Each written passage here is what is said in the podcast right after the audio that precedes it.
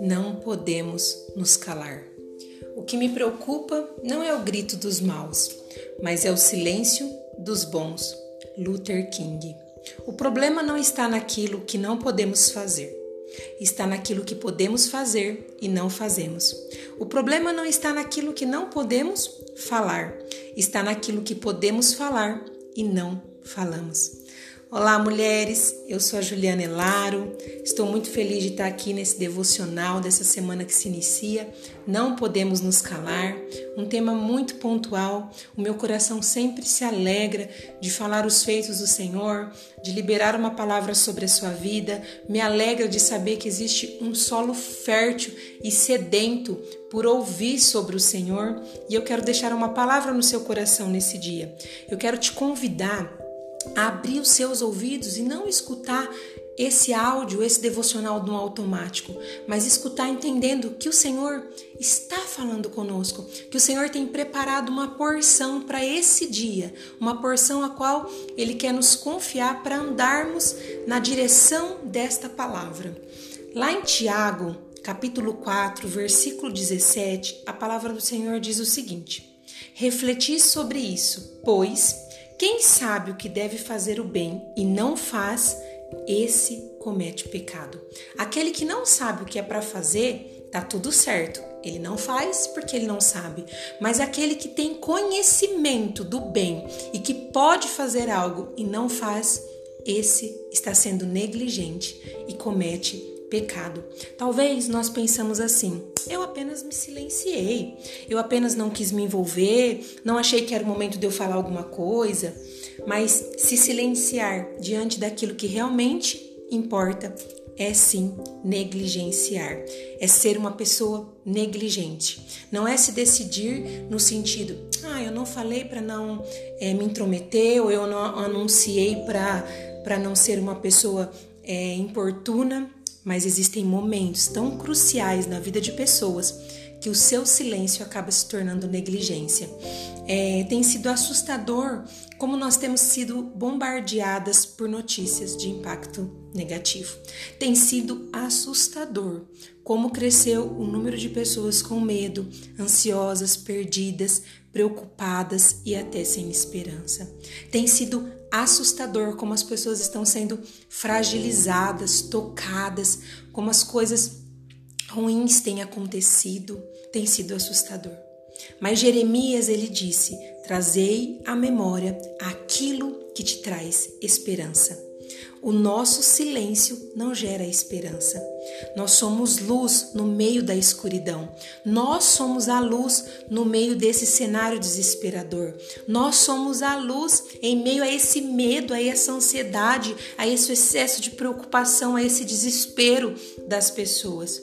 É impossível você conseguir caminhar numa rua escura. Você já tentou dirigir numa rua muito escura com o seu farol apagado? É impossível.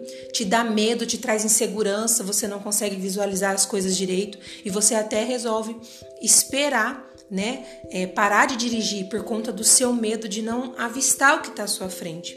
É impossível achar algo na sua casa com a luz apagada num dia escuro, num dia de noite.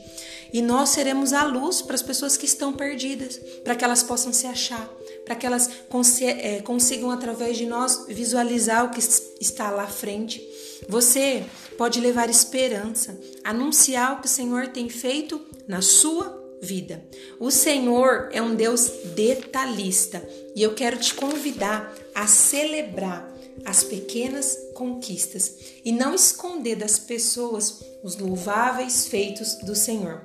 O Senhor ele tem cuidado de nós, ele tem sido nosso socorro, ele tem sido nosso alicerce, ele tem sido a nossa fortaleza, ele tem sido o ombro onde a gente chora. E é por isso que nós estamos aqui. Você não está aqui ouvindo esse áudio porque o Senhor te abandonou. Você pode em alguns momentos ter se sentido perdida ou talvez abandonada, mas você está ouvindo porque o Senhor tem cuidado em detalhes da sua vida. Por mais que os dias tenham sido desafiador, por mais que tem momentos que você não sabe o que fazer, o desespero às vezes tomou conta do seu coração ou das pessoas que estão à sua volta, mas mesmo assim, Os louváveis feitos do Senhor não podem ser escondidos. É, porém, por conta disso, o nosso silêncio se torna uma declaração alta e dizendo que o Senhor não tem feito nada. Quando a gente se silencia, era como se a gente estivesse gritando: Ei, o Senhor não tem feito nada, eu não tenho nada para dizer. Mas é um engano, porque ele tem feito sim. E é muito comum nós esperarmos por algo muito notório, para que assim venhamos contar os feitos do Senhor. Mas como o salmista Davi ele disse: Eu me deitei, eu dormi, eu acordei, porque o Senhor tem sido o meu sustento são os grandes feitos do Senhor: deitar, dormir e acordar. Isso já é notório demais. Isso já é um motivo para ser anunciado que o Senhor não perdeu o controle. Você não precisa esperar um grande feito. Você não precisa ser boa para falar. Você não precisa esperar ter uma boa dicção ou muito conhecimento naquilo que você vai anunciar. Você não precisa de uma mega oportunidade, você não precisa de holofotes, você não precisa de apoio, você não precisa é, de nada disso para anunciar o que o Senhor tem feito. O convite é para hoje. Nós não podemos nos calar. E quando eu vou anunciar? Como eu vou fazer? Hoje, hoje as pessoas que estão ao seu redor, elas precisam de esperança. Hoje as pessoas que estão à tua volta não querem mais ouvir você reclamar que o preço das coisas estão cara, que com você as coisas são mais difíceis, que talvez a grama do vizinho é verde e a sua não, que talvez os seus familiares não te apoiam, que talvez o emprego onde você está não tá bom, ou que talvez não chegou uma porta para você, que talvez os seus filhos são desobedientes, que talvez chegou uma enfermidade. As pessoas não querem ouvir isso. Você tem que dizer: em meio a tudo isso, existe um Deus que continua sendo o meu socorro. Em meio a tudo isso, eu ainda confio que Ele pode se mover. Em meio a tudo isso, eu me deitei, dormi e acordei porque o Senhor tem sido meu sustento.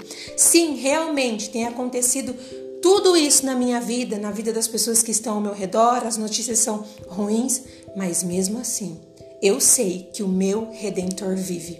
As estatísticas são ruins, o cenário é tenebroso, mas eu sei que o meu redentor vive. Essa é a esperança que as pessoas precisam ver em você. Essa é a esperança que as pessoas precisam ouvir. Não se cale enquanto os maus gritam. Não se cale enquanto os maus gritam. Jesus é a nossa esperança e você foi convocada para anunciar essa notícia. E eu quero te fazer um convite. Copie e cole essa notícia. Compartilhe, divida com as pessoas. O mundo precisa saber que Jesus ainda está no controle. Senhor, eu tenho convicção que o Senhor tem poder para mudar o cenário. E eu quero profetizar que esta mulher que está ouvindo esse devocional, ela não venha ter que esperar todo o cenário ser mudado para anunciar que o Senhor tem feito grandes coisas. Eu quero sim que ela desfrute, usufrua e experimente da tua bondade, do teu milagre, daquilo que o Senhor possa fazer. Mas ainda que os olhos dela não tenham contemplado algo que ela tem buscado, mesmo assim, ela celebre tudo aquilo que o Senhor tem feito até os dias de hoje e anuncie isso, que o Senhor não perdeu o controle. Que ela tenha coragem de dizer que o Senhor sustentou ela no deitar, no levantar e no dormir. Que ela tenha coragem de agradecer aquilo que o Senhor tem feito, ainda que para muitos pareça um pouco. Que ela não se baseie na conquista dos próximo, do próximo, mas compreenda que o que o Senhor tem para ela é bom o bastante para ela continuar. Que a fé dela não seja abalada por aquilo que ela ouve e vê, mas que a fé dela seja a certeza do que os olhos dela ainda não têm contemplado. Que a força que vem do Senhor seja suficiente para ela prosseguir. Que se ela não conseguir correr, ela ande. Se ela não conseguir andar, que ela se rasteje, mas que de forma alguma ela pare, porque nós sabemos que o Senhor não tem prazer naquele que retrocede, e eu declaro que ela não vai retroceder.